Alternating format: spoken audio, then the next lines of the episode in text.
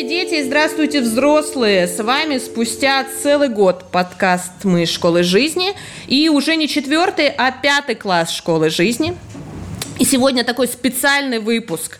Мы записываем этот подкаст э, специально для школы, которая э, семейной школы, которая называется Дельта План. Ребята из этой школы живут в совершенно удивительном крае, Хакасии. А, для нас он еще такой какой-то сказочный. Вот. И то, что мы о нем читали и видели, это тоже прям как-то сказочно и необычно. Вот. И ребята приедут скоро к нам в гости. И перед тем, как приехать, они записали нам вопросы про Калининград, чтобы узнать побольше о месте, куда они едут. И ребята из пятого класса школы жизни подготовили им ответы на эти вопросы, а еще э, несколько рекомендаций, куда они советуют сходить в Калининграде, когда ребята из Хакасии приедут к нам. Это будет буквально через несколько дней. Ну что, поехали. Первый вопрос мы возьмем Кости Черноусова. Он задал такой вопрос. Какой климат в Калининграде? Ох, неоднозначно это вопрос, могу вам сказать. Почему, расскажет Сава, а если что, я его дополню. А, кстати, меня зовут Анастасия Даниленко, я классный руководитель этого класса, забыла представиться. Так вот, Костя Черноусов. Какой климат в Калининграде? Отвечает Сава. Привет, Костя Черноусов. Климат в Калининграде очень нестабильный. Зима у нас э, очень теплая, может быть, а может быть очень холодная. Например, эта зима для нас оказалась прям неожиданно холодный. Э, и э, самый, самая холодная зима в Калининградской области была в 1900... Я забыл, в каком году. Ну, лет 30 назад вообще. Да. А, и с, с, а, самая теплая в 2006 году. А самая холодная какая температура была? Минус а, сколько? Так. Минус 30 было? Да, вроде бы. Было? В этом Минус, э, э, самая холодная температура минус 30 градусов. Лето у нас э, такое же, очень нестабильное и мож, может быть очень холодно, может быть очень тепло.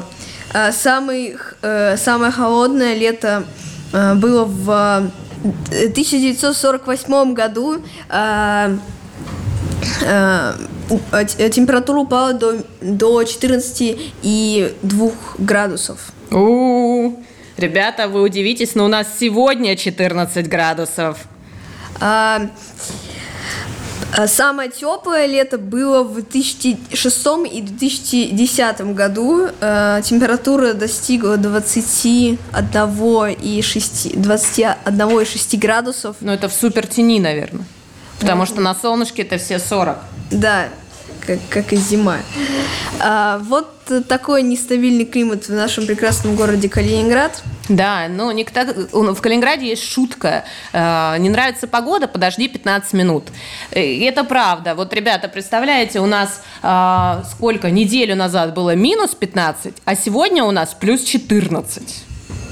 С чего вдруг? Ну вот буквально пару дней назад еще было 0, сегодня плюс 14, мы умираем от жары, ходим в свитерочках, а завтра может быть плюс 6, а еще через два дня может быть опять 0. А, у нас сменяется дождик солнышком, солнышко каким-нибудь морским ветром, сдувающим все на пути. Поэтому если вы приехали в Калининград и вам, ну, например, у вас супер тепло и всю вашу неделю, когда вы здесь ходите, всегда солнышко, и вы думаете, вот это город мечты.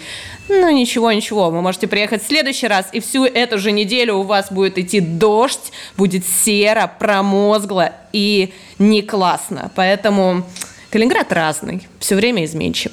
Спасибо, Сави. Так, Следующий вопрос Артема Кауфмана. А, Артем Кауфман поинтересовался, кто же такой Михаил Иванович Калинин и почему в честь него назвали город Калининград? Ответит Сева. Ну, э, Калинин это был такой великий революционный деятель в СССР. Родился он еще в 1875 году. Вот. А после войны в, 40, э, в 1946 вот, было очень популярно называть города ну, по именам каких-то великих людей. Там, например, э, Питер назывался Ленинград. Или Сталинград был город. Вот. А Калининград назвали, хотели назвать вообще Балтийском, но тут, типа, в 46-м умер Калинин, ну и они так неожиданно поменяли свою точку зрения. То есть, что он сделал для того, чтобы назвали город его именем? Он умер. Да. А, класс, я не знала такой. Видите, как интересно слушать ответы на ваши вопросы. В общем, толком никто не знает, что он такого для страны сделал, но он, в общем, каких-то там был членом каких-то там ЦХ, что-то такое. В общем, популярным чуваком в СССР, каким-то таким чуваком. Спасибо, Сев, спасибо. Ага, следующий вопрос как раз-таки от Кати Ширяевой. Почему Калининград, хоть и российский город, но его часто называют Кёнигсберг? Вот это вопрос. Аркаша расскажет. Ну, вообще, э, сначала это был немецкий город, и, соответственно, название немецкое. Ну, он был завоеван э, рыцарями Тевтонского ордена и назван э, Кёнигсберг. Что в переводе? Что, да, что в переводе э, означает Королевская гора. Да, это было на самом деле три сначала города, а Кёнигсберг это была именно крепость. Вот. А рядом с крепостью было еще э, Любенихт, Альштадт, да? Да. Угу. И потом это все дело объединились. Три маленьких таких поселка, это городом-то нельзя было назвать. И они все объединились вокруг крепости. И стало это называться Кёнигсберг. Еще есть что сказать? Но мы вообще очень любим это название. А, на самом деле жители Калининграда, по крайней мере, мое поколение, мы называем город Кёник сокращенно. И у нас есть всякие там маечки, которые мы любим, да, где написано Кёник. И вообще это такое ласковое, приятное название. И вот я лично его люблю больше, чем Калининград. Хотя Калинин рад, можно говорить. В общем, Калининград. Ну, мы любим Кёник. Спасибо, Аркаша. Так, а следующий вопрос от Ярослава Суркова, ну, очень такой вытекающий из э, предыдущего.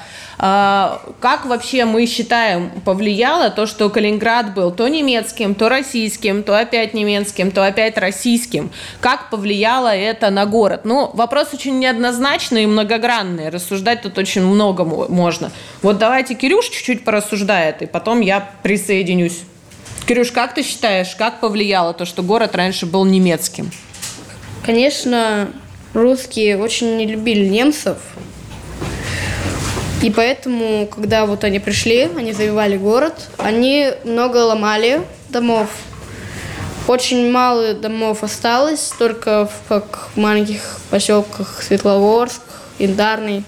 Конечно, они не истребили там немцев, они отправили сначала их на какой-то кусок, Э, на завод, где они работали. Те, кто остался, да? Да, те, кто остался. Ну да, кто-то ассимилировался. Но на самом деле вот Кирилл очень дельную мысль говорит, что когда люди после войны здесь приехали подымать город, который стал российским, да, они действительно много чего разрушили. Тот же наш королевский замок, который мог бы остаться, он был практически целый, вот, но его разрушили, потому что это не было э, наследие и история этих людей, это было наследие немецкой да, э, культуры, и поэтому им тяжело было. Сейчас мы хотим, чтобы было больше немецких домов, мы их любим, они очень красивые, они сделаны из красного кирпича, вот. Но тогда э, люди не испытывали к ним любви, им хотелось построить свой новый город. И поэтому действительно много всего разрушали, и город построен немножко хаотично. Есть классный старый центр, вот, остались красивые парки немецкие, но которые тоже начали восстанавливать только сейчас. Вот Кирюша живет возле Ашман-парка. Раньше он назывался, я там жила в детстве, и он был заброшен и назывался Леснуха. Это... И я вообще не знала, что он Ашман-парк. Вот Кирилл расскажет чуть-чуть, почему он Ашман-парк. Ашман-парк – это вообще, это сейчас самый большой парк в Калининграде. Его прозвали так из-за того, что это была вообще научная область э, такого ученого Ашмана, которая там собирала редкие деревья. Там есть гора и озеро. Озеро появилось достаточно таким странным путем, потому что там хотели сделать гору, но не было материала, из которого можно сделать. Поэтому они просто примерно в середине парка начали рыть огромную яму, добывая оттуда землю, гравий, песок, насыпая около него гору. Теперь по зимам там замерзает лед, причем достаточно крепкий, который долго не размерзает. Круто, Кирюх, ты много знаешь. В общем, советуем в Ашман парк сходить погулять. Да. Все, круто. Спасибо, Кирюш. Так, друзья, продолжаем. Теперь у нас Леша Воронин задал классный вопрос. А, почему у вас в Калининграде добывают много янтаря? Ну, вот он знает такой факт. Правда ли это? И почему вот в Калининграде добывают, а у них там в Хакасии нету янтаря? Расскажут Василиса и, может быть, дополнит Нина. Василек, вперед. Я сама живу рядом с морем, у нас там обрыв – вот, и получается, это янтарь появляется как? Когда, когда смола, она падает в воду морскую, там нужно еще сто лет подождать, чтобы встал это янтарь. У нас это, у нас в Калининграде очень много обрывов, откуда падают деревья. Я сама видела, как падает дере, дерево. Вот. Еще, когда очень много там плавают у нас в Калининграде моря, морях э, корабли, и там они очень часто ну, утопают, и там в кораблях тоже есть смола, потому что они сделаны из дерева. Из-за этого там и падает э, смола, и тоже становится янтарем. Вот. Ну сколько нужно смоле, чтобы стать янтарем? Сто лет. Так мало? Я думала, ну, что... Может, больше. Ну-ка, Нинока, ну, ты знаешь? Не всегда именно сто лет. Севка, ты знаешь?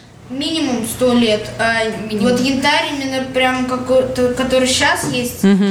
Королевский, там по несколько миллионов. Да, конечно, народ. Это все-таки леса, которые были, когда еще динозавры да, здесь гуляли. Да, Не путайте людей, а то вы расскажете, что это все из кораблей современных. Ну, Нифига. Да, если еще идти Давай. по побережью, то там можно встретить такие гнилые пни. Да, это реликтовый лес, точно. Да. Угу. А, когда да. еще динозавры здесь гуляли, вот, капала смола, и она уже потихоньку в земле превращалась, окаменевала и превращалась в янтарь. Да. Так а почему именно здесь находят, а в Хакасии не находят? Потому что здесь жили динозавры, и там были такие леса, которые в итоге затопились. Ну, потому что здесь были эти самые леса, да, а у них в Хакасии, так, ну, не знаю, что было, но этих лесов вот с этим, э, которые э, смола появлялась, да, нету. Друзья, а правда ли, что у нас можно гулять вдоль моря и найти янтарь? Да. Да, вот кучами. Очень... Иногда, конечно, мало можно найти. Э, это нужно, чтобы в какие-то крутые дни... Э, крутые дни это после После э, чего? Нет, когда просто нету тихая вода. А до этого что было, Севка? После шторма. Да, подожди. После шторма, так Нина. я говорю, если, э, если все нормально, там нету никаких волн, и ты идешь и хочешь найти янтарь, то тебе нужно очень долго копаться в разных местах. А обычно очень много на находится янтарей после шторма. Угу, точно, после, после шторма, Вась. Еще у нас очень часто, ну, получается, есть внимательные люди, которые очень хорошо найти янтарь под ультрафиолетовым светом. То есть есть так специальные приборы? Да, специальные приборы. Его прям видно, он прям зеленым становится, его прям Класс. очень сильно. Вот особенно по ночам, когда ходят, там иногда мы даже встречали таких людей, они ходят и там находят вот какие-то средние кусочки, ну, такие. Вот. А вы знаете, что в Янтарном на прошлой неделе экскаваторщик нашел кусок янтаря цельный, килограмм весом. Это я прям видела. о- очень круто, да. И он очень, это дорого, это килограммовый кусок, представляете, од- одной. Сев, хочешь еще что-то рассказать? Э, Янтарь еще копают на карьерах, ну вот, например, не только же у моря были реликты. Конечно, конечно. А, и еще, э, в общем, что я хотела сказать? Сева, Сев, правда, сказал, да, у нас есть карьер янтарный, где экскаваторами копают породу, зем- и там вот как раз чаще находят большие куски, да, потому что в море он все-таки часто разбивается на поменьше кусочки. Вот, мы много знаем про янтарь, потому что и вообще вот название янтарный у нас все, мне кажется, да, магазины янтарные, комбинаты янтарные, какие-нибудь зубные пасты янтарные, мыло янтарное, в общем, у нас страшно любят все называть янтарный что-нибудь, даже, Завод да, «Янтарь». спортивный комплекс янтарь, э, там какой-нибудь арена для выступлений э, янтарь, в общем, это название. Звезды. Да, но... Ну и вот мы продолжим с Ясей и Миром рассказывать про что-то янтарное. А, Илья Борисов нам задал вопрос, а, что правда ли, что у нас э, в городе существовала некая янтарная комната, и что она спрятана где-то под нашим городом. Вот ребята расскажут, что они знают о янтарной комнате, и вот на самом деле не все они вообще чего-нибудь знают. Вот. Давайте, рассказывайте.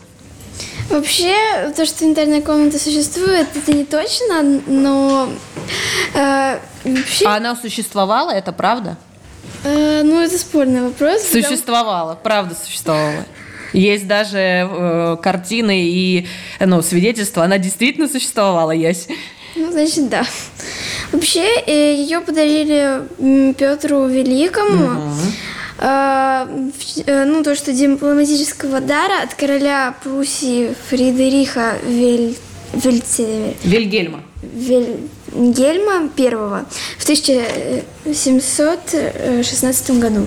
И что это было? Это была комната, где все внутри было сделано из янтаря. Да, Почему она были- янтарная это называется?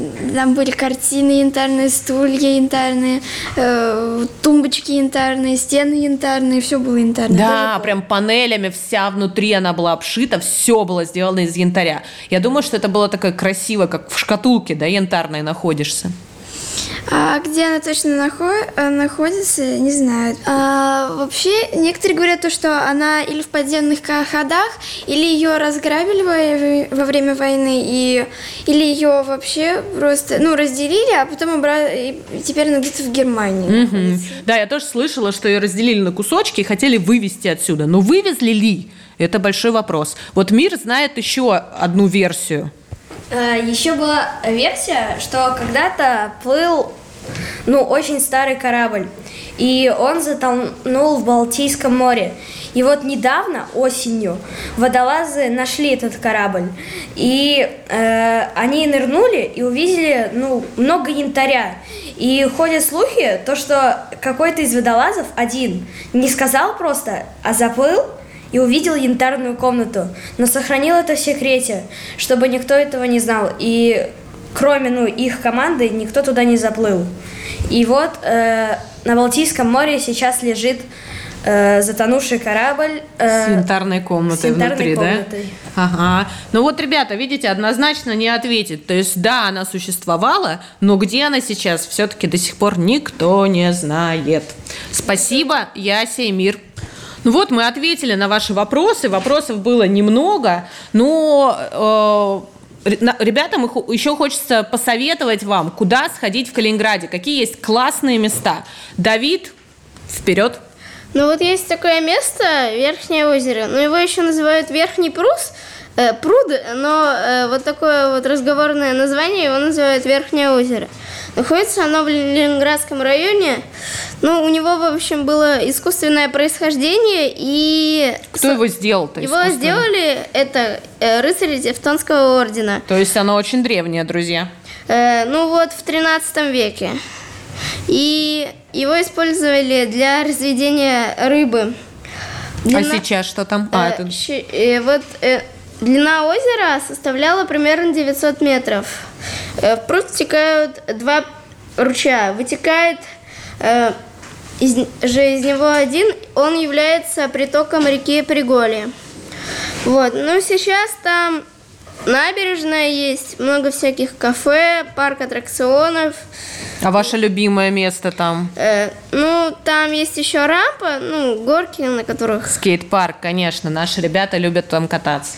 Ну вот, ну и там есть еще колесо обозрения рядом, и с него можно увидеть панораму города. Точно, это классное место, чтобы посмотреть весь город сверху. Аркаш, хочешь добавить что-то? Давай.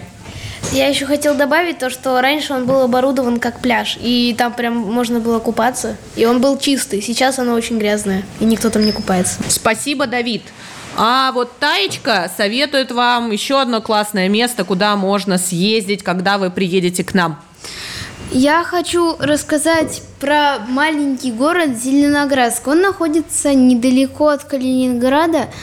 Там очень красиво. Еще этот город называют город котов. Потому что там живет очень много котов. И вообще, можно сказать, это такое святое существо там. Ну да, это еще опять же с немецких времен, да? Как он в Германии назывался, ты знаешь? Кранц. Кранц, точно.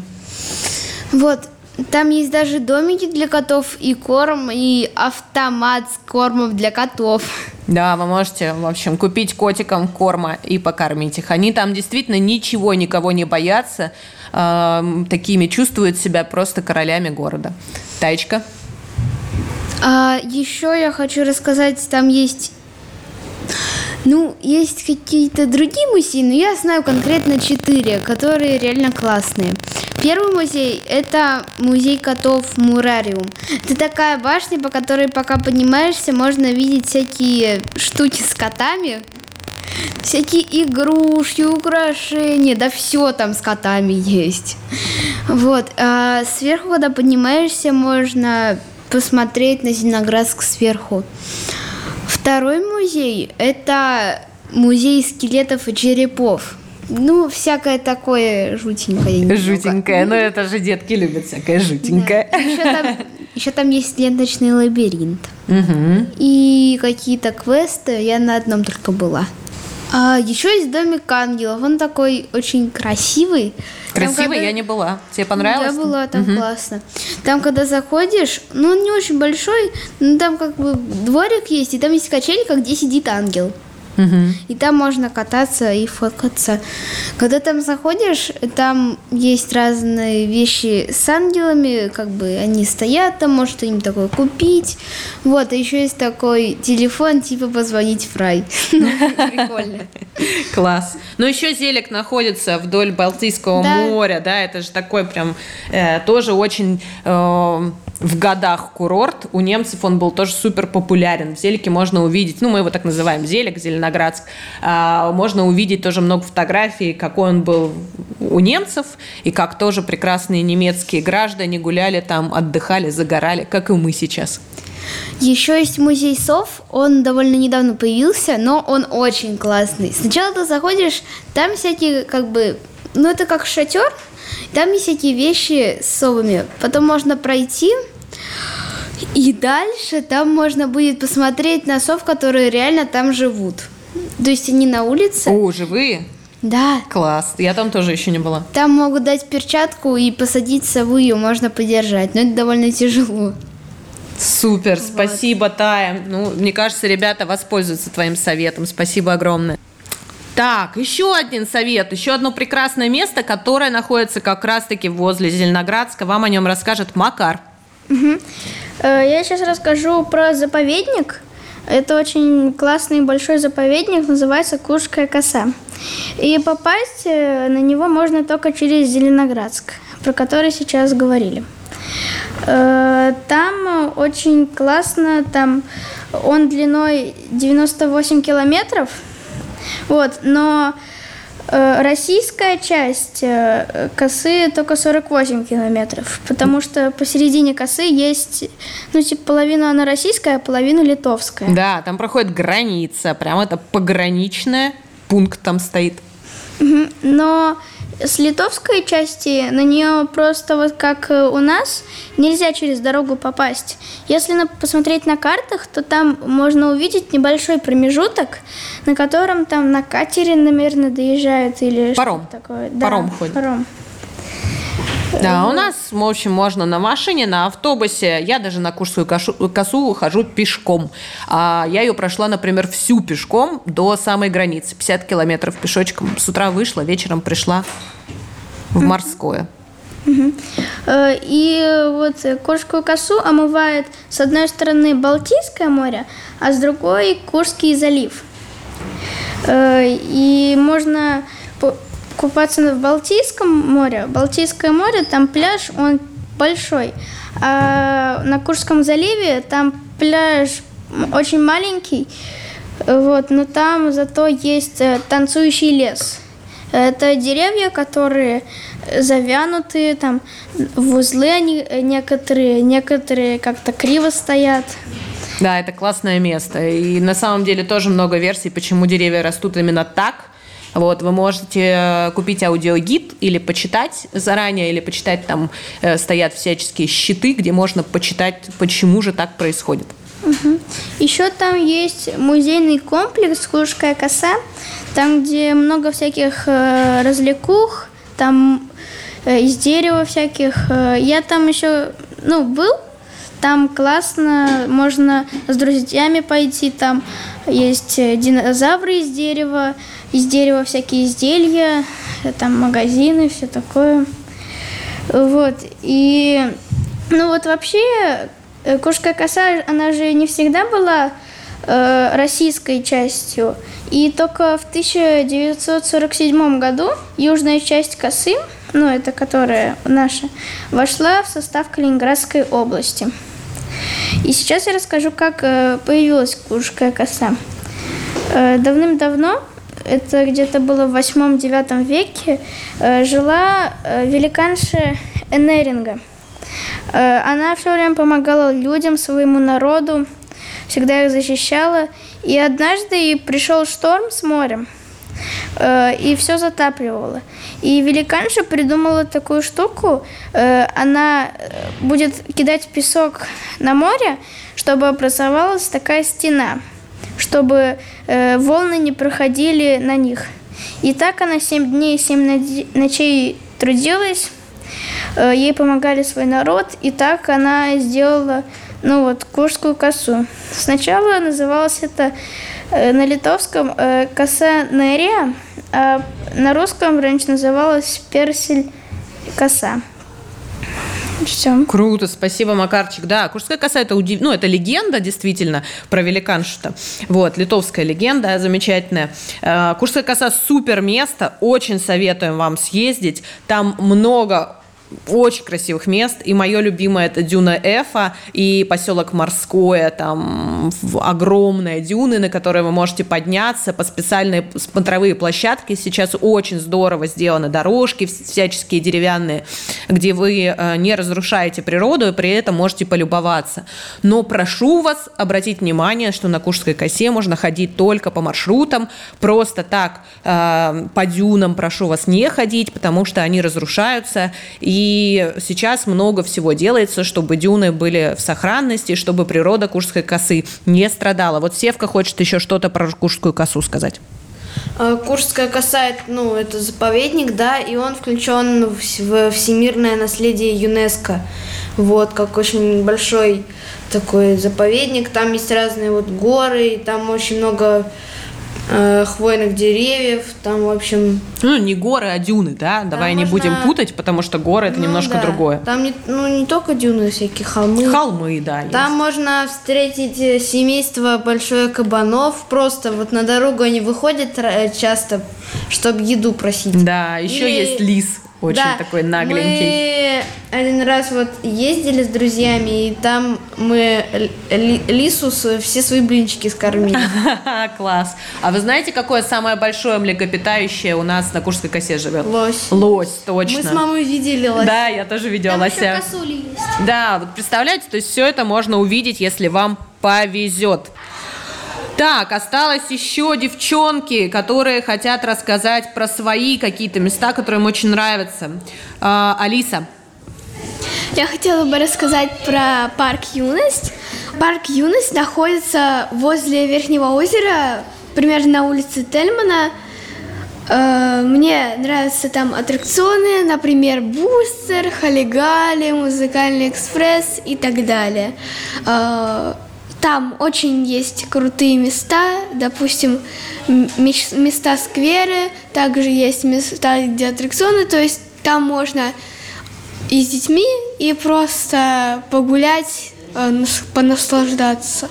Там же там есть киоски со всякими кофеечками, напиточками и самые вкусные вафли на планете. Да, где самые вкусные вафли? Они там в киоске, называются бельгийские вафли, очень вкусные. Ну, мне кажется, это крутой совет. Надо же посоветовать куда-нибудь сходить, слопать Там что-нибудь можно- вкусненького. можно?